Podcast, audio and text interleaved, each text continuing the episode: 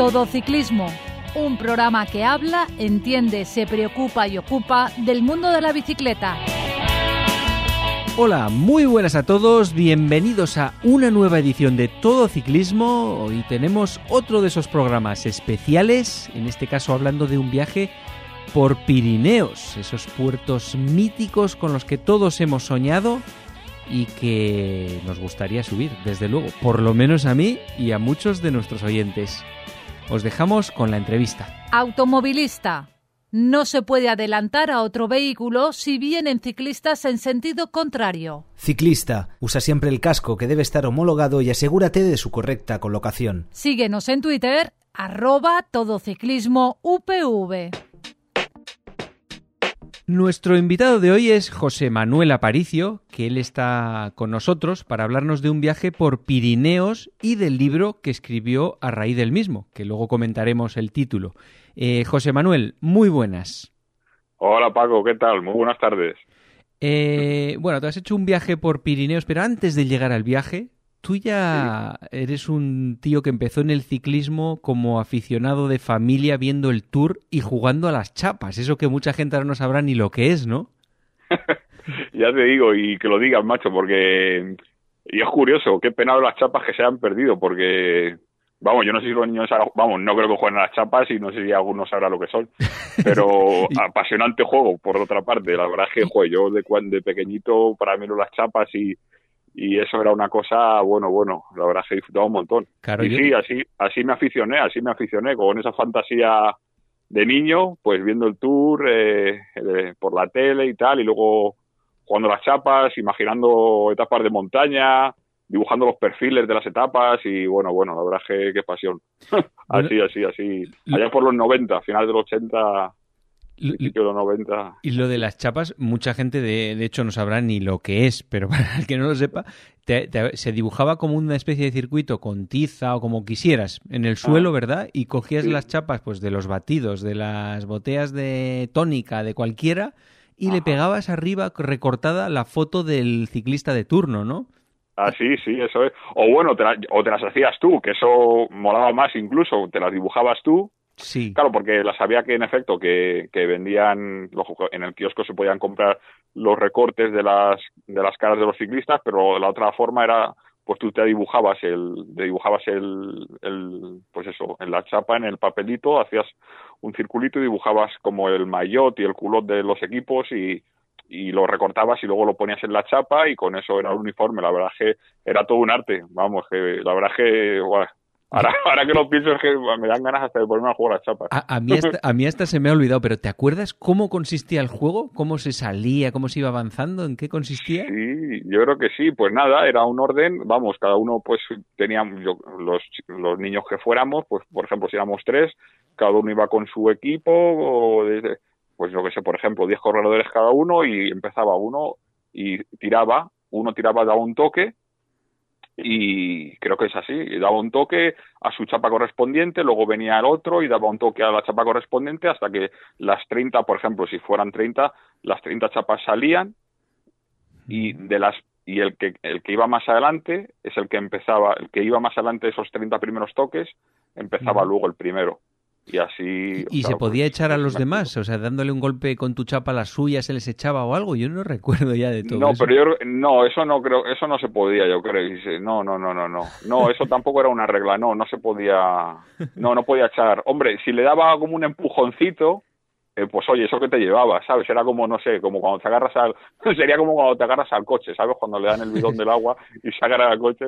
Pero no, lo único, claro, evidente, cuando te salías de la carretera, pues era como, era como, pues eso, te ibas para, era como un tiro fallido que perdías y, y claro, eso, en eso consistía, no salirte mucho cuando dabas el toque, no salirte de la carretera que tú habías dibujado con el pie y en eso esa era la habilidad del juego el que llegaba antes con esas reglas ganaba. La verdad es que el juego yo me lo pasaba madre mía. Y te acuerdas qué corredores eran tus favoritos en aquella época qué dibujos ponías qué caras sí joder guau, para mí hombre eh, como no podía ser de otra manera yo que soy del 80 y que eh, cuando Indurain ganó su primer tour, pues era un renacuajillo que ya le gustaba, pues claro, para mí, bueno, y Perico, por supuesto. Para mí los dos máximos, bueno, de hecho Perico fue mi primer gran, mi primer gran referente.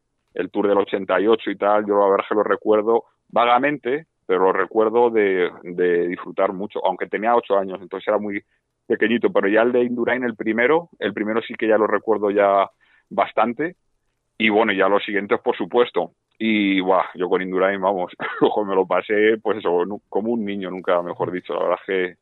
¿Y te llegaron, tus padres te llevaron a ver alguna etapa en directo de la vuelta o del tour? No, la verdad es que, bueno, una vez estuve viendo la vuelta, sí, con mi padre y unos amigos, eh, la que ganó además, la que ganó Perico en el 89, el último, la, la, última etapa, la penúltima, la que subían por el Puerto de los Leones, y, y acababan en Madrid. Yo creo que esa fui a verla, aunque ahí tampoco me causaba mucha pasión, la verdad, todavía. Luego, cuando explotó mi afición y mi pasión por el ciclismo, yo, fue con Indurain y coincidió con eso, ¿no? A partir de los 11 años y los tours de Indurain y tal. Y, y, luego la verdad es que no, no he visto el tour, fíjate que con lo que me ha gustado y tal, nunca les he visto en vivo. Aunque, Indurain aunque con Indurain una vez tuve la suerte de que me lo crucé una vez entrenando, una vez de vacaciones yo con mis padres, que pues eso, yo tenía 15 años, iba por ahí por Navarra pedalando y me crucé, me crucé con Indurain, madre mía, subiendo un puerto que venía él justo cuando acaba de ganar su último tour, en el 95, pues me lo crucé a, las afueras de Pamplona. Y yo cuando le vi de lejos pensé que sería, no sé, un aficionado, un amateur o quien fuera, vestido del banesto. Y cuando me lo acerco y cuando me crucé con él, digo, ostras, tú es el Indurain, ala, chaval. Y yo flipando, o sea, imagínate, yo 15 años, que era mi ídolo, y nada, me acuerdo que me saludó, le saludé y vamos, y para mí eso fue como, mis padres venían por atrás, venían detrás mía con el coche y me di la vuelta y mis padres se partían y yo, pero ¿qué Duray? ¿Qué Duray? Y la verdad es que sí, una anécdota ahí. Porque tú en ese momento estabas metiéndote incluso a competir en amateur. Sí, bueno, yo empecé, sí, luego con 15, 14 años me aficioné en plan a practicar, porque yo jugaba al fútbol y tal de pequeñito, como pero me pasé al deporte, me pasé al ciclismo ya con 14 años y empecé a, pues eso, en cadetes a, a, correr carreras y tal. Y sí, estuve unos años ahí en categorías inferiores y luego en amateur también estuve un tiempo ahí de corredor, sí, disfrutando mucho. A mí la verdad es que con las carreras me, no lo he pasado pipa, la verdad, he, disfrutado mucho, sí, sí, sí. ¿Y por qué lo, lo dejaste? ¿Por qué lo dejaste? Eh, bueno, hombre, vamos, yo también es que en mi, digamos, en mi, en mi, trayectoria como corredor, en mi trayectoria amateur, la verdad es que he sido muy intermitente. Eh, por circunstancias de la vida, avatares, eh, pues la verdad es que lo, lo, lo, dejé varias veces, luego lo retomé. Eh, pues yo que sé, diversos factores, yo que sé, la verdad es que pues la década de los 20 a los 30, particularmente la mía, eh, pues eh, eh, yo que sé, vamos, que no estuve todo centrado que tenía no, ay, que se, oye eco ahora, me parece. No, no, se, oye, se, oye, bien, desde aquí se te oye perfecto. Es que ahora me estoy viendo con eco, pero voy a mover el auricular. Vale. No, pues eso, que ahora me digo bien. Que nada, pues eso, yo particularmente en esa época tampoco estaba todo centrado que hay que estar para estas historias de, porque todos sabemos lo que es el ciclismo amateur, o mucha gente sabe lo que es el ciclismo amateur, y es como el ciclismo profesional, o sea, tiene, requiere mucho sacrificio, tienes que estar muy centrado, y bueno, pues eh, yo ya te digo, pues a veces por lesión, otras veces por, por circunstancias de la vida, porque te motivan más otras cosas, lo dejé, luego lo retomé y ya pasado recién la treintena y así que lo dejé ya definitivamente el tema de estar muy volcado, aunque lo dejé tarde. Eh, pero por eso, pues porque la vida ya te invita a otras cosas, ¿no? Ya yo que sé, los ciclos de la vida son pero bueno, me lo pasé bien, lo que pude y ahí... Bueno, fue un intento por lo menos. ¿Coincidiste con alguno de los que luego se han visto en la tele compitiendo? Sí, sí, joder, sí, sí, sí. Yo pues eh, coincidí, sí, coincido con muchos. Eh, pues por ejemplo, así de los más famosos, pues recuerdo que coincidí en un par de carrerillas con Valverde cuando era amateur, porque Valverde tiene es del mismo año, somos del mismo año. Y una vez fuimos a correr a Murcia, me acuerdo, y sí, coincidí con él en un par de carreras que era un máquina ya el tío, la verdad que parecía el que el que él me amater en esas épocas era como el Sky, o sea, era, era alucinante, se ponían a tirar del carro ahí, no había quien les tosiera, sí, sí, sí, y luego pues yo que sé, con gente, pues con Marchante, con Pasamontes, con además son aquí de mi zona, de la zona de Madrid de donde vivo, que es en Tres Cantos, en la zona de Alcobendas y tal, Sí, sí, sí, gente así, sí, sí, muy buena. Valverde entonces arrasaba, ¿no? Como decían, en, en, aficionados, ¿no? Sí, sí, sí, la verdad es que sí, la verdad es que Valverde era un máquina, sí, sí, sí, ya ahí, joder, sí, sí, no, el tío ya ganó la Copa España Amateur en el 2001, creo que fue en el 2002, en fin, que era Sí, no, yo qué sé, la verdad es que en esto va muy buenos ciclistas eh, Hmm. y luego toda la gente que no ha pasado a profesionales y que, pues eso, que, que han sido muy buenos, pero al final pues es como todo, ¿no? Que no solamente hace falta tener talento y, y echar horas y ganas y esfuerzo, luego también tienes que tener la suerte y estar en el sitio apropiado. Pero sí, no, la verdad es que, en fin. Bueno, y, y con todo eso fuiste sembrando, sembrando ahí un gusanillo de hacer un viaje. Y ese viaje era el, el viaje por Pirineos, que lo hiciste ya eh, eh, con cuántos años? Pues ya bastante crecidito. El viaje por los Pirineos lo hice hace dos años y pico, pues eso, con 38. Lo hice en, eh, hace dos años y ahora tengo 40. ¿Y, y era tu primera inmersión en el tema de los viajes de, de No. Alforja? No, no, no, yo ya había, pues mira, justo empecé con esto a viajar así con la bici hace como, a ver, 2020, pues eh, ocho o nueve años, ¿vale? Justo cuando, digamos, ya terminé, digamos, mi último ciclo en plan en el que estuve ya dedicados a, al tema de las carreras y todo el rollo, que implica no compatibilidad para, para casi nada y mucho menos tampoco para irte para de vacaciones con la bici. Eh, sarna con gusto no pica, por supuesto, pero, o sea, quiero decirte que uno hace sacrificio a gusto, pero hay muchas cosas que no puedes hacer. En fin, que sí, desde hace ocho años que ya dejé aquello, pues ya eh, es una cosa que tenía siempre en mente. Y que el hecho de estar tan dedicado al ciclismo de esa manera pues no me permitía lo que digo no compatibilizarlo. Pero yo sí que había soñado siempre en hacer en viajar con la bici y en visitar los pues eso los lugares míticos que a todos nos gustan y que vemos por la tele desde hace desde que somos chavales y, y que veamos frente al televisor no esos paisajes esos puertos y sí, y así fue. Entonces, eh, empecé, digo, empecé hace ocho años a hacer viajecillos así en vacaciones, eh, más o menos de tres semanas, un mes. Por España, Y de- siempre. Sí, por España, sí, sí, por España siempre. Y la verdad es que los Pirineos siempre lo tenía en mente, pero como me suelo ir en septiembre, que es cuando por razones laborales puedo tener más tiempo de vacaciones, en septiembre ya que empieza a cambiar el tiempo, y pues como que me da pereza, ¿sabes? Irme para los Pirineos y joder, tío, es que me pillo vacaciones y no me apetece pillar agua, ni tormenta, ni tal. El caso es que siempre me iba para el sur, entonces hice muchos viajes por el sur y lo fui demorando en los Pirineos, pero ya llegó un punto que dije, mira, ya es hora, ¿no? Y así fue la cosa. Entonces hace dos años me, me fui para allá y, y ahí nació toda esta historia, que luego ha dado O sea, ya- lugar al libro. o sea, que ya eres un tío con una cierta experiencia, no ibas de nuevas con el tema de elegir bici, elegir alforjas, todo ese tipo de cosas, ya ibas con experiencia. Claro, sí, sí, sí, no, ahí ya tengo, sí, sí, ya tenía una cierta experiencia. Sí, pues eso, pues eh, ya pues siete viajes antes que este.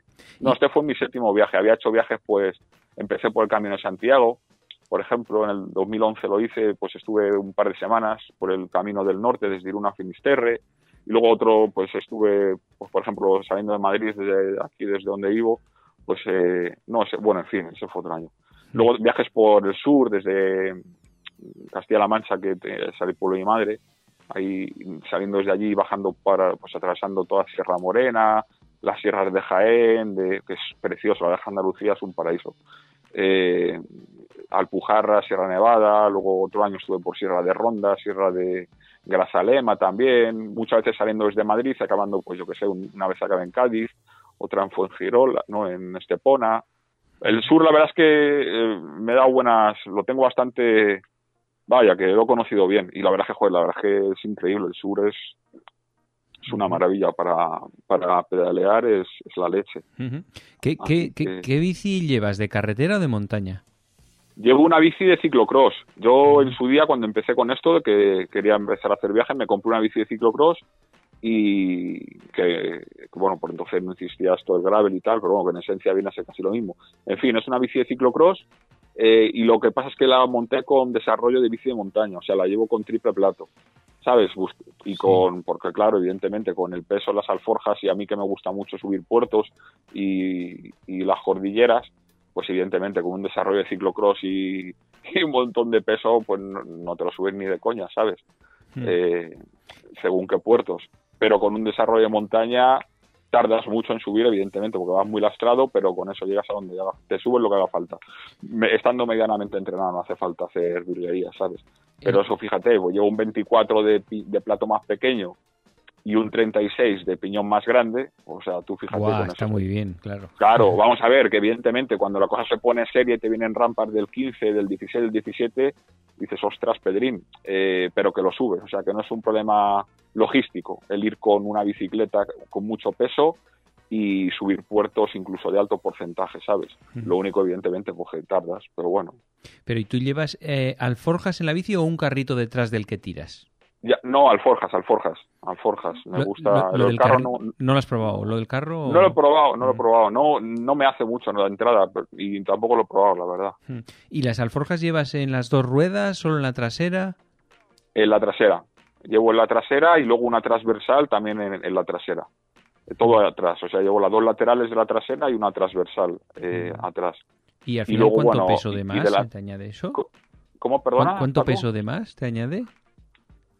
Pues, y luego llevo una pequeña bolsita delantera, pero no las alforjas laterales clásicas delanteras. O sea, Sí, pues sí. eh, la verdad es que voy, voy con peso, pues nunca había pesado, pero cuando vine a los Pirineos por curiosidad dije, ostras, venga, voy a ver cuánto pesa lo que llevo, porque sé que llevo peso, no sé, pensé que llevaría 20 o 20 y tantos, eh, pues unos 30 kilos, peso 31 kilos. la 31 báscula. kilos enteros, bici y alforjas con todo lo que llevabas dentro. No, no, no, no, no, solamente las alforjas. Ah, Sí, más sí. 10 o 12 kilos de la bici. Más o menos, sí, más 10 que puede pesar la bici, así o 8 kilos y pico, 9, no sé, es una bici robusta.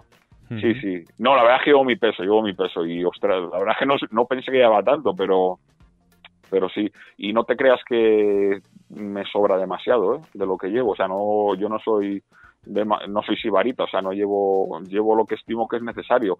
Para viajes así, por ejemplo, como el que hice por los Pirineos, hombre, vamos a ver, me voy cuatro semanas, que de las que no es tiempo. Eh, y sobre todo que te vas a, a un, te vas a, a montañas y altas, eh, ya en una época del año en la que está hay muchas tormentas y tal, tienes que llevar mucha ropa ropa técnica sobre todo, ¿sabes? De pues esos chubasqueros, tal, tal, luego pensando que si un día te mojas al día siguiente no lo vas a tener seco, con lo cual tienes que llevar bastante repuesto. Vaya, que llevo mucho peso, pero al final no te creas que me... so- Hombre, siempre al final te sobra algo, ¿no? Que no utilizas, pero no demasiado. Y para el tema de la planificación antes de hacerlo, ¿cómo lo gestionas? ¿Te divides? ¿Sabes que tienes cuatro semanas y ya te planificas más o menos exacto todo? Sí, más o menos. Hombre, exacto, exacto no. Voy ahí con un, con un boceto, digamos, y me hago un poco a la idea y, y, hombre, luego se corresponde con lo que al final hago. Más o menos calculo bien, ¿sabes? Eh, pues eso, con un mapa ahí de antemano ahí, trazando un poco las rutas y, y Pero, luego... pero estimas, por ejemplo, en qué pueblo vas a dormir, pero no haces reserva por si acaso de nada, supongo. Claro, o sea, no llego a... Claro, no lo dejo todo tan cerrado porque, no, aparte me- que me gusta, ¿sabes? Un poco también la incertidumbre, ¿no? De, pues eso, de, de lo que vaya surgiendo. Llevo una idea que casi siempre la es lo que se concreta, pero que voy abierto, ¿sabes? No, no suelo hacer... A veces sí suelo hacer reservas o sobre la marcha, pues yo qué sé, depende, por ejemplo, si llego si veo que es un viernes, o sea, que va a venir un fin de semana en la que evidentemente los fines de semana pues eh, se pone más lleno de gente en los sitios y depende a qué sitio vaya a llegar, pues a veces sí que he llamado a los sitios, oye, ¿qué tal? ¿Qué cual? Que mira, reserva. O si no, otras veces directamente, tal cual. Lo bueno también, por ejemplo, en mi caso, como casi siempre voy en septiembre y en septiembre no está tan masificada la cosa como en julio y agosto, pues no suelo tener problemas. Mm. Pero vamos, quiero decir que tampoco, o sea, que no me llevo las cosas así medianamente abiertas, no me gusta tampoco, pues eso, eh, Sí, que dices, Pues va. "Eh, más o menos voy a llegar a este pueblo, pero si me paso porque todavía es muy pronto, Claro, me paso y ya veremos a dónde es. llego, ¿no? Ya, y busco claro. allí. y a la inversa, pues lo mismo, ¿sabes? Que no, Y, pues y- claro, pero sí. por ejemplo, en este caso, cuando has ido por Andalucía, no sería tan eh, salvaje, digamos, pero aquí no había muchos días que no había ni pueblos. Eh, ¿Llevabas tienda de campaña? Sí, ya tienda de campaña. Ya yo suelo llevar casi siempre tienda de campaña. Lo que pasa es que poca, al final pocas veces la utilizo porque, en fin, eh, también acabo muy cansado y al final tiro casi siempre de, de hostales, pensiones o, o campings. A veces, sí, a veces se monta la tienda, pero pocas. Y no, pero no, en los Pirineos siempre hay, hay sitios por todos lados. Hay pueblitos, aunque sean pequeñitos y, Ah, o sea, se pueden Vamos, hacer que- etapas normales y siempre tienes un alojamiento con cama, Sí. digamos. Sí, sí, sí, sí, sí, o sea que sin problema. Eh, hombre, yo qué sé, vamos, que sí, sí, sin problema, sin... Bueno, en, este caso decidiste empezar en el Mediterráneo y terminar en el Atlántico por alguna razón. ¿Es mejor o por algo o, fue tu decisión simplemente? No, fue mi decisión y hombre, me apetecía subir eh, pues eh, los puertos. Eh, la verdad es que, pues, por ejemplo, paisano del Tourmalet, que digamos que era el hito del viaje, ¿no? Lo que me hacía más ilusión, aunque ya lo conocía, pero me apetecía subirlo por la Monji, en esa dirección, me gusta. O sea, no planifiqué todo el viaje solamente en función de subirme por la Monji, pero no sé, me apetecía más ir por, en ese sentido. O sea, pues eso, pues subir luego toda todo el bloque de la parte francesa, ir de, de, este a oeste. Pues eso, por... Y, y, visto ahora posteriori, ¿te parece buena decisión o cambiarías? No, no, no, que va, muy buena, o sea, es muy buena decisión, pero vamos, que igualmente, aunque lo hagas de oeste a este, igual, o sea, cualquier, cualquier... Mm, que no es mucho mejor una que la otra, ¿no? no, no, para nada, y aparte, joder, lo bueno es que, claro, y esta es una transpirenaica que hice yo, pero que es que se pone 50.000 transpirenaicas, porque los Pirineos son tan grandes que te puedes diseñar, puedes hacer, los puedes cruzar de 100.000 maneras Claro, y no acabas de y no acabas de verlo, ¿sabes? O sea, la verdad es que te puedes hacer es una maravilla y vamos, yo ojalá que con el tiempo me haga algunas que otras más, porque de hecho, evidentemente hice un crucé los Pirineos de un sitio a otro, pero claro, no vi ni mucho menos todos los Pirineos y todo lo que se puede ver y espero seguir peinándolos, ojalá. Bueno, tú partiste de Madrid, pero no hiciste el triángulo completo en bici, te alquilaste un coche para ir hasta Girona, creo recordar, ¿no? Eso es, sí. Y allí lo devolviste. Eso me, resultó curioso porque pensé, digo, uy, qué raro, alquilar un coche simplemente para ir hasta allí, en vez de ir en transporte público. ¿Sale rentable eso? ¿Está bien? Sí, es que, ¿sabes qué pasa? Que en mi caso, por temas laborales, eh, temas laborables, en mi trabajo, eh, por una serie de beneficios sociales, hay, una, hay un concierto con determinadas empresas de vehículos de alquiler y, y no sale muy bien de precio. Mm. Entonces, pues... Ahí está el truco. Claro, claro, claro. A mí en ese caso, pues me viene muy bien, porque me pillo un coche de alquileres que me sale baratísimo. Entonces es que y la comunidad que la comunidad que es subirte eh, la bici con, con el petate y todo metido en el coche no tiene nada que ver a pues eso, me acuerdo cuando fui a hacer el Camino de Santiago la primera vez que me metí la bici en el, en el autobús, tienes que embalarla, eso es un jaleo. Entonces, y al fin y al cabo la diferencia no es mucho mayor de precio, me sale muy bien. Entonces por eso que recurro mucho al coche alquiler. Eh, en otros viajes pues lo mismo, cuando a lo mejor he acabado pues eso, en el sur, en la costa, pues luego me he vuelto en coche alquiler y, y me sale muy bien de precio y es por eso. Si no, buscaría otras vías, está claro. El tren o, o bueno, el año pasado tuve la gran suerte de hacer un viaje que para mí fue memorable también por los Alpes y ahí subí, por ejemplo, en, en el tren de alta velocidad hasta Aviñón y, y, volví también en tren, ¿sabes? Porque tiene convenio la Renfe con el, AVE con la historia de allí de Francia. Y subiendo la bici, pues ahí pues eso. Claro, un coche alquiler ya al extranjero ahí así que se te va. se disparará mucho sí. Sí sí guau, tela tela. Ahí ya el convenio de la empresa ya no hace no hace su efecto. Y ahí empezaste los primeros días eh, sí que vi que estuvieron lo menos una semana que todos los días te llovía, ¿no? O sea, un terror.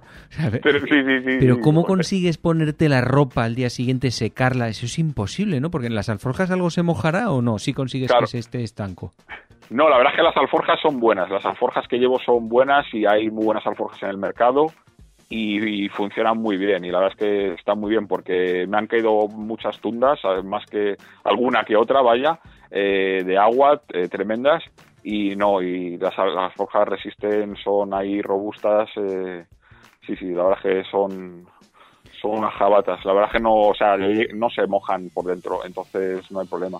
Y luego lo que te decía, pues como llevo ropa de repuesto de ropa de bici, pues lo que no se seca, para el día siguiente pues solo tener el repuesto, ¿sabes? Sí, pero si no se seca, ¿dónde lo guardas? Porque si lo guardas húmedo, ya eso ya es imposible que se seque, ¿no?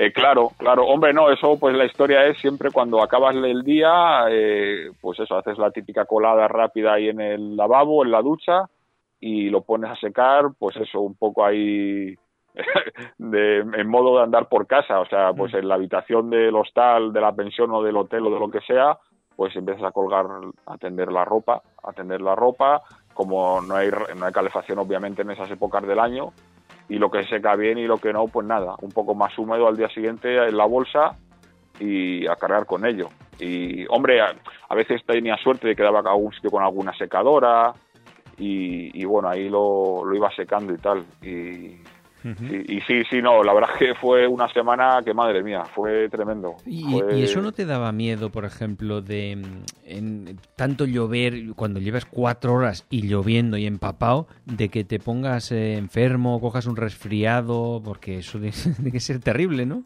Sí, sí, la verdad es que sí. Eh, bueno, afortunadamente, pues no me, no, no me he puesto malo. Y bueno, sí, evidentemente que lo piensas y tal, pero bueno, yo qué sé, es lo que hay, ¿no? Hay que arriesgarse y si, si no es que no hay otra manera. En este caso está claro, si quería hacer eh, seguir continuar, pues aunque hubiera lluvia, y la verdad es que a mí, vamos a ver, yo prefiero pedalear con sol y buen tiempo, pero a mí mm, no me importa, vamos, que también me gusta salir con lluvia y me gusta mucho montar en bici, así que tampoco... Y luego me cuido mucho, ¿sabes? Que vigilo mucho pues eso, en cuanto acabo, pues abrigarme bien, no coger frío, comer bien, comer sano para estar fuerte y no, porque la salud tiene mucho que ver con la alimentación, ya lo sabemos, entonces, pues eso, yo que sé, tomas tu, tu limoncito, tus ajitos y tal y cual, y eso el sistema inmune, pues le viene muy bien, yo que sé, y abrigándote... ¿Y cómo era entonces cada día? ¿Te levantas? ¿Qué desayunas? ¿Cuántas, ¿A qué hora sales? ¿Cómo era un día entero, por ejemplo? Pues nada, eh, bueno, tampoco quiero hacer mucho spoiler para quien decida leer el libro. Spoiler, claro. de anécdotas curiosas, ni de nada de eso. sí, no, pero bueno, yo tengo, eh, tenía, ahora ya últimamente, afortunadamente no tanto, tenía unos horarios un poco raros, un poco, tenía un poco un jet lag ahí eh, acumulado, en fin, que era, tenía unos horarios un poco golfos. Eh, vaya, me acostaba muy tarde y me levantaba muy tarde. Es un poco el rollo que llevaba por esas épocas. Condicionado por mi trabajo, mis horarios y tal y cual, el caso es que empezaba tarde, eh, pues nada, me levantaba, eh, desayunaba. o, ¿Qué desayunabas en los alojamientos? ¿Buscabas que tuvieran o tenías tú algo comprado en algún supermercado? No, yo siempre voy en plan, yo voy siempre en plan supermercado. ¿Sabes? Eh, en todos los viajes me, me, organizo y todo lo que todo lo de comer y tal eh, es todo de supermercado, de tiendas que encuentro, o sea, no voy en plan no no como en restaurantes ni en bares, eh, porque aparte vaya, lo cuento un poco en el libro también por encima, ¿no? yo particularmente no esto ahora que está muy en boga y tal, que se oye mucho, yo vamos, lo llaman, se llaman de muchas maneras, ¿no? Lo llaman paleodieta o tal y cual en fin, yo no como ni cereales, ni, ni lácteos, ni legumbres, es una alimentación un poco eh, no ordinaria. Entonces, claro, eh, comer en restaurantes y en bares eh, así es imposible, porque los cereales hoy, este tipo de alimentos están por todos lados. Bueno, en fin, que me, que me enrollo. Que pues nada, entonces como me gusta mucho comer como como y tal, pues evidentemente eso solamente lo puedo hacer a través de hacer las compras en, en supermercados y tal. Así que pues eso, yo como a base de eso compro todo en tiendas, en supermercados y luego en la habitación o en la tienda de campaña, donde sea, pues hay... Desayuna, recoges el chiringuito y partes ya con la bici. Eso es, eso es. O sea, desayunar, te levantas, desayunas, o desayunas, duermes un poco, te levantas, recoges, sales y, y, nada, el día se te va se te va pedaleando, o sea... Pero ahí llevas, por ejemplo, GPS o vas un poco, no, tengo que llegar a tal pueblo, me fijo en las señales. Sí, no, yo GPS no llevo. Yo soy, de a mí me gusta, soy de la antigua usanza. Me gusta mucho el mapa tradicional de papel y me gusta mucho ir eh, en ese plan. Entonces no, y como también voy por sitios que, vamos, que voy por carretera siempre. En este caso el viaje por los Pirineos fue por asfalto todo. Que sí, que voy, voy buscando siempre carreteras lo más secundarias y que son las más bonitas, comarcales, pero siempre por asfalto. Entonces que para eso tampoco, yo por lo menos me apaño bien sin GPS, no necesito GPS, entonces es con, con un buen mapa en papel o fotocopiado, fotocopias en papel y luego viendo las indicaciones y luego pues yo que sé, si tienes algún apuro pues siempre bajo en el móvil y el Google Maps está ahí, entonces así, así me apaño. ¿Y, ¿Y ahí cuántas horas estás pedaleando más o menos? Pues a lo mejor, pues eso, en tiempo, digamos, de pedaleo neto diario, una media, pues yo qué sé, pues a lo mejor una media de cuatro horas o, netas, claro, que es lo que te digo, pero luego en total es que entre que haces paradas, en que una foto por aquí, otra por allá, que paras un poco a comer en un sitio, una, un tente en pie, tal cual, al final se te va el día, o sea, es súper intenso. Di- O sea, digamos que es el día entero en- encima de la bici, ¿no? Aunque realmente de pedaleo son cuatro, ¿no? Algo Sí, así. más o menos de media sí puede ser. Hay días que a lo mejor te hacer de pedaleo neto, yo que sé. Yo tampoco soy mucho de llevar los datos ahí, ¿no? Pero que hay días que te puedes hacer, pues yo que sé, tapar de 5 o 6 horas. eh, y otros días a lo mejor pues es una etapa corta, entre comillas, de 3 horas y media, de pedaleo así neto, más o menos. Pero es lo que te digo, se te va todo el día, entre pitos y flautas, entre que acabas la etapa, llegas al sitio, buscas alojamiento, eh, vas al súper o a la tienda, compras, eh, te eh, descargas todo, eh, pones las, pues eso, deshaces el equipaje, te duchas, que estiras, preparas la cena y se te ha ido el día. El- Eh, felizmente se te ha ido el día, que parece Sí, casi no, parece claro, como se te ha ido eh, disfrutando, exactamente. Sí, sí, totalmente. O sea, que es súper intenso. No te, no te- al final te falta tiempo. Yo a veces, mira, fíjate que a- yo a veces me llevo siempre algún librito o algo así, ¿no? Para, pero al final es que no, no lees nada porque no tienes tiempo, ¿sabes? Hmm. Yo por lo menos. Entonces tampoco haces una parada como tal para comer, sino que vas comiendo poco a poco por el medio, digamos, del día. Eso es, eso es. Sí, sí. Con un buen desayuno y una buena cena y luego por el por el y por el camino pues nada pues como cuando sales a bici o llevas ahí tu habituallamiento y con eso con eso ya tiras y sin problema Y, y luego cuando llegas al sitio, ¿el alojamiento lo buscas tocando en los timbres o usas el móvil con aplicaciones? Eh, no, no, los alojamientos, cuando, pues yo que sé, un poco de todo. Pero vamos, yo suelo, cuando llego a los sitios, suelo preguntar, oye, pues un sitio para dormir, un, un albergue, un hostal, y te dicen, te, pues aquí, vale, ya está. Y si no, pues o, o te metes en internet, en Google, tal, vas a, acabas hoy en, en Viella, alojamiento en Viella, y ves los que hay y tal, y luego pues eso, y llegas al sitio, a mí aparte me gusta y que lo más, y que es lo más fácil también, ¿no? Eh, llegas al sitio y preguntas, sitio para dormir, tal, tal, y, y nada, y que, joder, eso también está, eso también gusta también, pues no, el contacto ahí con cuando llegas al sitio y preguntas tal, y, Pues sí. y bueno, y luego, y luego más curiosamente que luego aparte, eso un poco así hablando del viaje este por los Pirineos y los que había hecho anteriormente.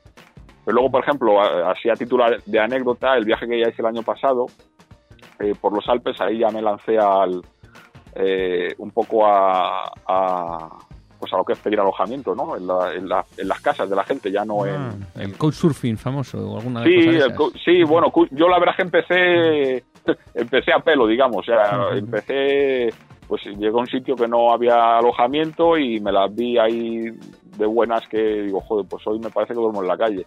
Y empecé a preguntar a la gente, oye, que si me podían alojar y tal, tal. Me tiré un buen rato, eh, pero al final, pues mira, encontré una persona súper amable que me dejó un local y ahí pasé la noche y luego ya, pues eso, y luego, la verdad es que tuve suerte, el año pasado fue toda una experiencia y así es como todo, empiezas y, y poco a poco vas ganando práctica, llegas a los sitios y ya pues no te cortas tanto o sabes cómo, no sé, Ujú. también tiré del couchsurfing, es en efecto, y con esas aplicaciones también, pues eso, eh, así que es otra manera, que aparte que está, joder, súper divertido, que Mm. Bueno, de ese... y, de lo que te ahorras, por supuesto. Que, Hombre, claro, que- eso está claro. Amigo Porque- mío, joder, porque, por te ejemplo, ahorras. Claro, por ejemplo, en el viaje de Pirineos tienes hecho un cálculo eh, de presupuesto diario. Eh, dices, pues mira, entre alojamiento y comer me gastaba al día 25 euros. ¿O cuánto era? Más o menos. Mm, Sí, no, más, más. La verdad es que me dejé un pico. En los Pirineos, pues yo qué sé, no sé, no hice la cuenta y tal, pero vamos, que... Que, que más de 25 seguro, ¿no? O sea, Sí, sí, sí, sí, sí, sí. Pues de día, a lo mejor al día, tus cuarenta y tantos no te los quita nadie. O sea, me dejó una pastilla, ¿sabes? Pero bueno, Mm. ya lo tenía previsto y... Y, y cuenta aquí, porque claro, yo ahora me lo imagino que tiene que haber un desnivel acumulado en cada etapa bestial, ¿no? O sea, cada etapa sería de 2.500, 3.000 metros de desnivel, seguro, día tras día, ¿no? ¿O Pues no, te sabría tanto? decir, pero vamos, que todos los días puertos, sí, sí, sí, ¿no? Y eh, todos los días puertos, hombre, las etapas tampoco eran muy largas en, en kilometraje, porque claro, yendo con el peso y tal, pues no puedes hacer muchos kilómetros. Pero, hombre, todos los días había por lo menos un puerto de entidad. ¿sabes? Un puerto de mil metros de desnivel casi seguro, ¿no? Todos los días. Sí, sí, sí, sí, sí, sí, sí, sí. En los Pirineos yo creo que sí, sí, fácil. Y había días que a lo mejor, pues dos, a lo mejor no tan grandes. Eh, pero vamos, sí, de media, pues un puerto, un puerto majo así, grande y largo, de sí, sí, o, dos medianos, pero vamos, que, que, todos los días había, había tute. ¿Qué puerto te pareció especialmente bonito? Pues, por ejemplo, es que hay un montón, pero aunque no es un puerto en sí, por ejemplo, eh, es una subida que no tiene bajada, que acaba arriba, pues en Francia, por ejemplo, el circo de Trumus, que está ahí en el valle de Gavarnie, que conecta con Lusan-Sauver. Sí. Es una subida que hay que, ya te digo, no tiene bajada porque acaba en un circo, el circo de Trumus, y es una subida que, pues eso, eh, llega hasta 2.100 metros. Guay, es una maravilla, la verdad es que es impresionante. Hay unos paisajes rocosos ahí al final que dices, joder. Claro, entonces eh, ese que dices que llegas arriba y no pasa, tú realmente lo que querías era subir esos puertos, no era atravesarlos para llegar al destino. No, no, este lo quiero subir, ¿no? Aunque suba claro, tenga que bajar. Eso es. Claro, claro, sí, claro. Yo cuando hice el viaje a los Pirineos iba, bueno, pues con la idea de, hombre, pues eso, de, de conocer lugares bonitos, ¿sabes? Y de ver sitios guapísimos. Pero, este, por ejemplo, ¿preguntaste o sabías de, de antemano que era un sitio al que había que subir? Este me lo temía, este me lo olía. No había, nadie me había hablado de él, pero bueno, a mí que me gusta mucho ver mapas y tal y cual, y, viendo ahí la, el tipo de carretera que era y dónde estaba, digo, esta subida tiene que ser la leche, ¿sabes? Entonces, por ejemplo, fui para allá y, y no había investigado mucho, por ejemplo, en concreto respecto a este, pero no defraudó, o sea, impresionante.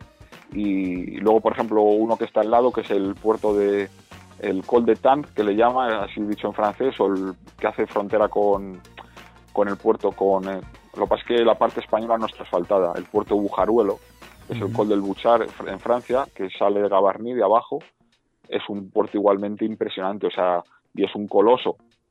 Siempre dan como el Tourmalet y estos son 20 kilómetros de subida, bueno, y es súper bonito, pues es otro gran puerto. Es lo mismo, que no tiene bajada, bueno, la bajada la tiene, pero es de camino para, por una, con una bici es para mountain bike, yo creo. Vamos, de hecho llegó un punto en el que era inviable pasar.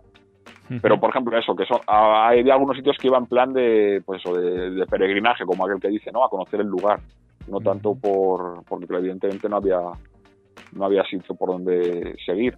De hecho estuve un par de veces alojado varios días en un par de sitios haciendo rutas con a modo de campo base, porque eso, la idea era pues eso, ver un poco peinar todo lo posible y ver todas las zonas guapas. Mm, vale, vale. ¿Y hubo algún puerto que te decepcionó? Que tú sí lo te querías pensar y eh, subir y dijiste, esto la verdad es que me ha parecido menos bonito de lo que yo pensaba. Ya. No, la verdad es que no, la verdad es que... Todos daba gusto, ¿no? Ir... Sí, sí, joder, no, es una maravilla, la verdad es que sí, sí, sí. Pero, por ejemplo, ¿hay, hay, ¿hay alguno que haya mucho tráfico, que sea un poco incómodo por eso? Eh, bueno, pues por ejemplo, sí, y es una pena, pero bueno, eh, la verdad es que es un sitio muy bonito también. Eh, por ejemplo, el puerto de Envalida, eh, pues es un puerto que el, entorno es la leche, pero está, la carretera es muy transitada, tiene mucho tráfico, porque es la carretera principal que atraviesa el Principado de Andorra, y la carretera también es muy ancha, o sea, que parece una autopista, digamos, entre comillas, entonces eso le quita atractivo. Eh, aunque es un señor puerto, son 2.500, es el puerto más alto de los Pirineos, ha faltado, o sea, 2.400 metros, entonces, eso por ejemplo le quita un poco de romanticismo el hecho esto, de que es un puerto así, pues carretera muy buena, con mucho tráfico, pero vamos, que es la leche y los paisajes que hay arriba, sobre todo por la parte de paz de la casa, son de enamorarse, vaya, hay esos prados verdes, una maravilla. ¿Y, ¿Y qué zona eh, hay que digas, esta es la más aislada donde estoy, lo más lejos de un pueblo, solo naturaleza, no hay casi coche, sigo circulando? Mm, pues a ver, deja que piense ahí, pues por ejemplo, eh, la verdad es que eh, eh, la parte que hice de los Pirineos así está bastante transitada, pero sí que hubo algunos lugares así un poco más eh, porque bueno, claro, está claro que las PEN, el Peire Sur, el Tourmalet, en todo ese eje está muy transitado, de, aparte que hay pueblos así radiante con mucha población y tal. Y luego por la parte de España que fui hasta Viella, pues igual, también pasando por la Bonaigua, por Andorra, Eh, pero, por ejemplo, fue muy atractivo al principio la parte de la Alta Garrocha, por ahí por Olot, hay muy, unas carreteras muy de recovecos, hay muy, muy bonitas. Luego también la zona del Col de la Creueta. Y luego ya particularmente al final, la verdad es que sí, de enamorarse y, lo que dices tú, ya no tanto tráfico, pues la parte del País Vasco francés, la zona de, del puerto de la Rau. Mm, eh, por Irati, por ahí, ¿no? Sí, eso es, eso es. Bueno, una maravilla. Un puerto el, puerto de Bagargi, que, que tela marinera, eh, un puerto que madre mía, que no es muy famoso, pero yo creo que es el más duro de los que subí, o sea, tiene unas cifras que asustan. Y, no está muy transitada esa zona y, muy bonito. Y, pues, y luego eso, la zona que cruza eso, la parte del País Vasco francés, ahí realmente es los sitios más, pues eso, más idílicos, ¿no? Más en plan, más mm. lejos del mundo en el ruido y la parte también luego cuando pasas de, de San Juan de Piedeporta a la parte de Navarra y de Guipúzcoa por Echalar y por ahí también muy muy bonito. Mm. Ahí sí que también tuve, fui por rutas ahí muy sin tráfico tal y la verdad es que muy muy muy bonito. Y como puertacos infranqueables con tu desarrollo, ninguno, ¿no? Pero rampones máximos que te encuentras, 17, 18, no hay rampones en plan Angliru, ¿no? Sí, no, no, ahí en la ruta que hice por los Pirineos no, no hubo ningún rampón así en ese plan. Eh, y bueno, y con el desarrollo este, en efecto, te subes estando medianamente entrenado y yendo con calma, sin prisa y con buenos alimentos, lo que haga falta. Eh, otra cosa es el tiempo que emplees, pero bueno, eh, eso no es un problema. ¿Tú lo harías, claro, tú lo harías, por ejemplo, en menos tiempo o en más?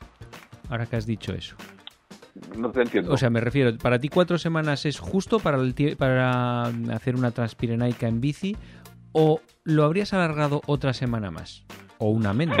ya, bueno, yo si, si, tengo tiempo y dinero lo, alargo tres meses más. Ah, ¿sabes? o sea, infinito, ¿no? Porque quiero a este puerto también y al otro también, ¿no? Claro, claro, joder, a mí es que me encanta, a mí me encanta y es lo que te digo, es que es que tienes para rascar y dar con puertos y, y rincones y no acabas. Y sí, sí, sí, no, o sea, yo, va feliz ahí como una perdiz, eh, mucho tiempo hubiera tirado. Mm. Sí, sí, sí. Hombre, evidentemente que si te pones a cruzarlo, venga, vamos a cruzarlo rápido, tal, pues sí, si quieres a lo mejor lo haces en 10 días, pero vamos, es para gusto los colores, pero yo voy a, a disfrutar. Vamos a ver que a mí me gusta también dar, a mí me gusta mucho hacer ejercicio y darme caña, pero por supuesto que es a disfrutar, no, pues eso que no y, no hay prisa. ¿Y viste a otros eh, turistas ciclistas? ¿Se ven por allí bastantes o no? Eh, no me crucé con muchos, no así en plan de cicloturistas de Alforjas, eh, no, me, no me crucé con muchos. sí que me crucé con, sí que había mucho ambiente ciclista cuando, porque estuve por eso, de los dos sitios que estuve parado, hice como dos campos base de cinco días en cada sitio en Lusan Sober y en Salari Sulán, porque son sitios que, bueno, que eso que están, como ya sabremos muchos, que están repletos de puertos y de subidas míticas, eh, mires a donde mires desde, desde esos puntos. Entonces estuve ahí cinco días en Salari, cinco días en, Lusan Sober. Y por ejemplo, en Lusan Sober particularmente ahí, ciclistas de Alforjas, ya te digo, viajeros de Alforjas no, eh, pero ciclistas por un tubo, o sea, la zona está de los puertos míticos del Tour franceses pues la verdad es que se respira ahí en, en Sober es una fiesta de ciclismo, eso, está repleto de guiris de, y de todo, de gente que va ahí, pues a gente amante del ciclismo y mucha, pues mucha gente que vaya a, disfrutar de la subida, claro. Pero, y por ejemplo, te iba a preguntar justo eso, ¿qué bases buenas habías eh, en las que tengas acceso a subir muchos puertos?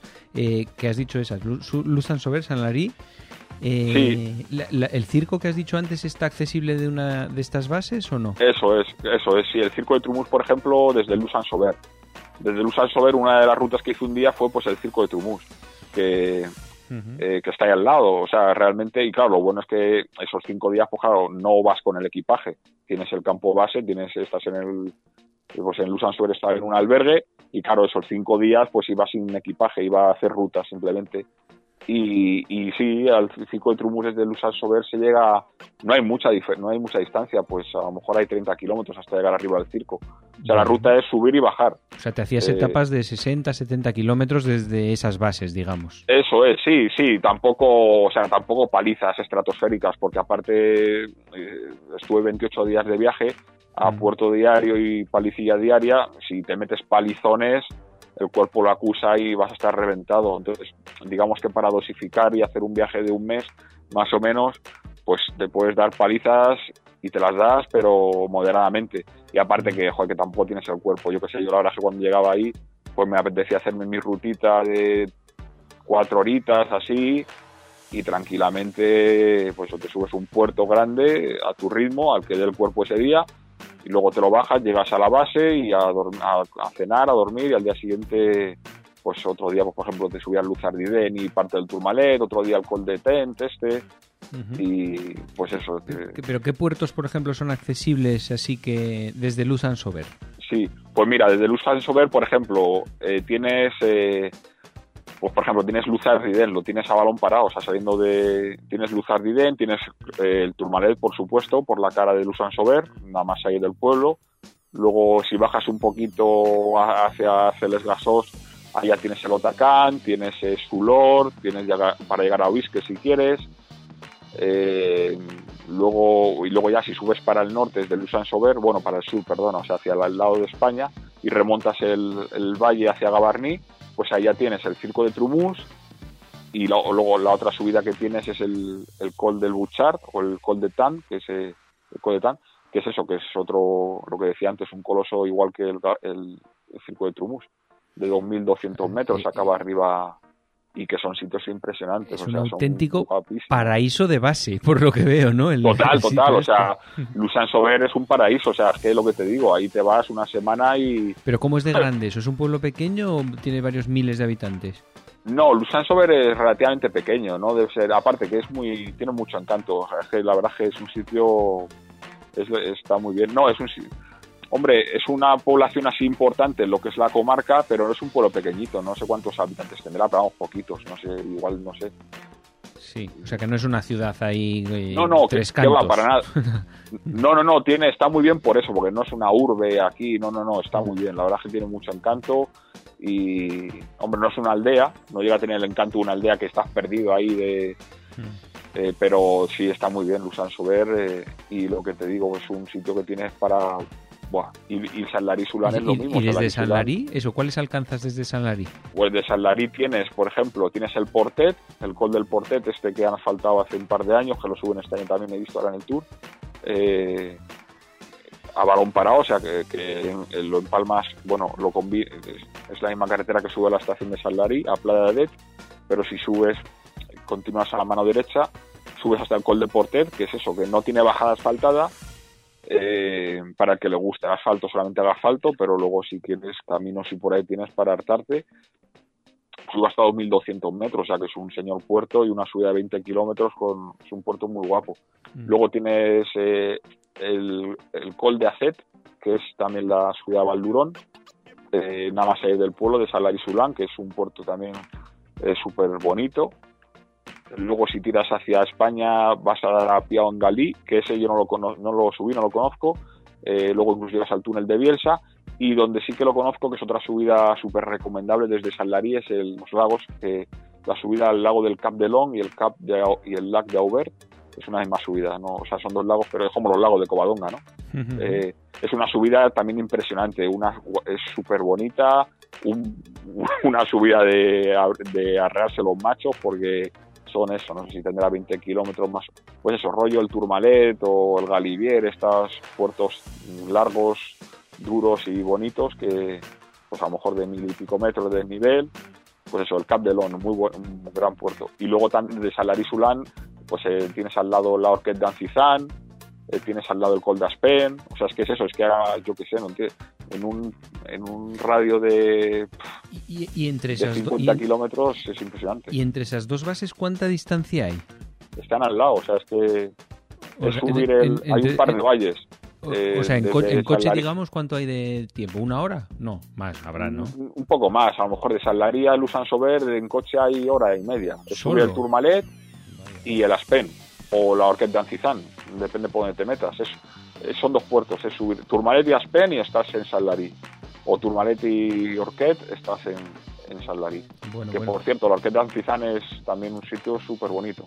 Puerto Bueno, bueno, me has dejado impresionado con las bases esas, eso me lo apunto para el futuro seguro. Sí, sí, eso apúntatelo porque eso es, bueno, eso es para, eso es para estar ahí, ya te digo. Una semanita bien a gusto. Y durante el viaje, ¿qué errores cometiste que te acuerdas que dices, esto no tengo que volver a hacer en el futuro?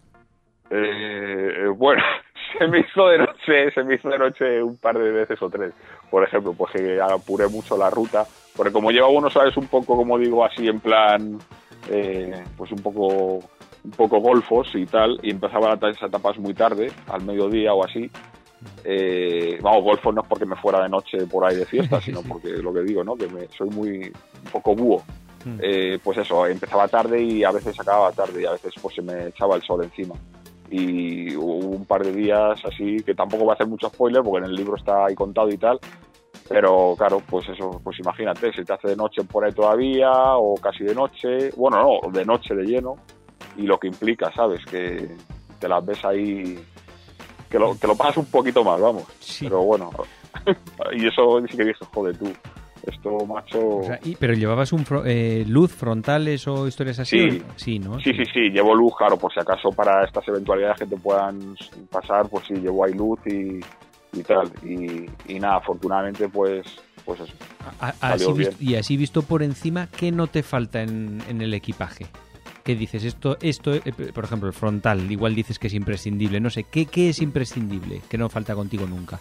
Eh, bueno, pues por ejemplo, hablando de luces, luces, tienes que llevar luces, por lo que sea, aunque aunque madrugues un montón y acabes las etapas a las 3 de la tarde, porque te puede hacer un día de niebla que no veas nada, y subiendo un puerto, bajando un puerto y una luz ahí, sobre todo para que te vean, una luz atrás, una luz roja intermitente y luego eso, la luz de una, una luz delantera y luego pues eh, pues yo por ejemplo llevo siempre una cadena porque no en algún viaje se me ha roto la cadena eh, mm. y me he quedado por ahí tirado, ¿sabes? Tengo que llamar, pues me quedé una vez ahí en Almería, en la sierra, empezando a subir Calar Alto, la, el puerto eh, este de, pues eso, me quedé tirado y tuve que, al final llamé un taxi y fue una pena. Pero porque se te chafa la etapa y al día siguiente incluso, entonces bueno, pues llevo una cadena, llevo también un par de cubiertas de repuesto, de, porque también me ha pasado en un par de veces de, reventones de cubiertas eh, y claro, en esos momentos no lleva y me da también pues eso, ese, ese día se te va al garete. Tienes que hacer autostop o lo que sea, a ir a una tienda, comprar, que no te pille que sea domingo porque si no pierdes dos días, o sea, entonces pues llevo repuesto ahí cubiertas y luego yo que sé, pues no sé, lo básico. Eh, comida, o sea, comida rápida, pues lo típico, comer miel, frutos secos, lo que te saca ahí de un apajaramiento que te da energía y, y el mapa, claro. Bueno, bueno, pues nada, de ahí eh, escribiste el libro que es eh, Tras el Sol de Poniente. Es una autoedición, ¿verdad? Que lo vendes en, en, diversos sitios, en tu página web, en librerías, ¿no? ¿Con la página web cuál es? Sí, eso es. La página web es eh, www.desdemiburrita.com que bueno que es una página que, que me hicieron con todo esto de la historia del libro y tal y ya pues un poco también para colgar ahí cosas de viajes que hago y tal y cual y promocionar el libro. Entonces, bueno, pues el libro se puede comprar a través de esta página, de mi página, eh, vía PayPal o si al que sea alguien un poco reticente, ahí lo pongo, ¿no? Que pueden escribirme un correo si quieren que me haga una transferencia y nada, pues hago el envío a, en cuestión a donde sea y ese es uno de los medios que tiene Luego aparte se puede encontrar el libro en otros otros cauces, ¿no? De, eh, en otro, en internet lo encuentras. Está y bueno, sí, es una autoedición, es una autoedición porque ha corrido en mi bolsillo la, edición del, del, libro, porque es una cosa que me hizo mucha ilusión escribirlo y que me costó, la verdad, mucho esfuerzo, pero fue un feliz, una feliz, un feliz, una buena aventura. La verdad es que me gustó mucho, en fin. Mm. Y estuve un tiempo buscando editoriales y no encontraba y bueno, pues como me había hecho mucha ilusión y quería sacarlo, pues hice el esfuerzo y ahí está. Y ahora pues nada, estoy tratando de, difundirlo un poco, promocionarlo y ahí, y ahí está. Eh, también decir que al que le pueda interesar, pues que si se meten en la página, en la página se puede leer la introducción del libro, hay un par de capítulos también que se pueden descargar y se pueden leer. Y ahí también, bueno, en la página está un poco en pañales todavía, aunque ya lleva un añito, pero hay también fotos y sobre todo en los enlaces que hay al Facebook y al Instagram de mi, de mi burrita, ahí sí que voy congregando eh, muchas fotos del viaje, de vídeos del viaje, para que te guste ver los paisajes y eso pues seguro que le puede gustar. Hombre, desde luego. Bien, pues ahí vamos a dejarlo, lo del el libro que has escrito sobre tu viaje de Pirineos, pero decirte, José Manuel, que en el futuro, otro día, nos tienes que hablar del viaje ese que has dejado caer por los Alpes. ¿Te parece? joder, sí, la verdad que, joder, para mí yo encantado, encantado, Paco. La verdad que será un placer, sí, sí, yo encantado, seguro. Bueno, pues muchas gracias por haber estado hoy con nosotros y hasta dentro de poco, José Manuel. Venga. Sí, muchas gracias a vosotros, Paco. Un saludo. Venga, hasta ahora. Que vaya bien. Esperamos que hayáis tomado muy buena nota de qué lugares visitar, qué rutas hacer y disfrutar como nunca de la bici por los Pirineos. Os dejamos hasta el siguiente programa. No te olvides visitar nuestra web todociclismoradio.com. Acuérdate de ponernos una reseña en iTunes.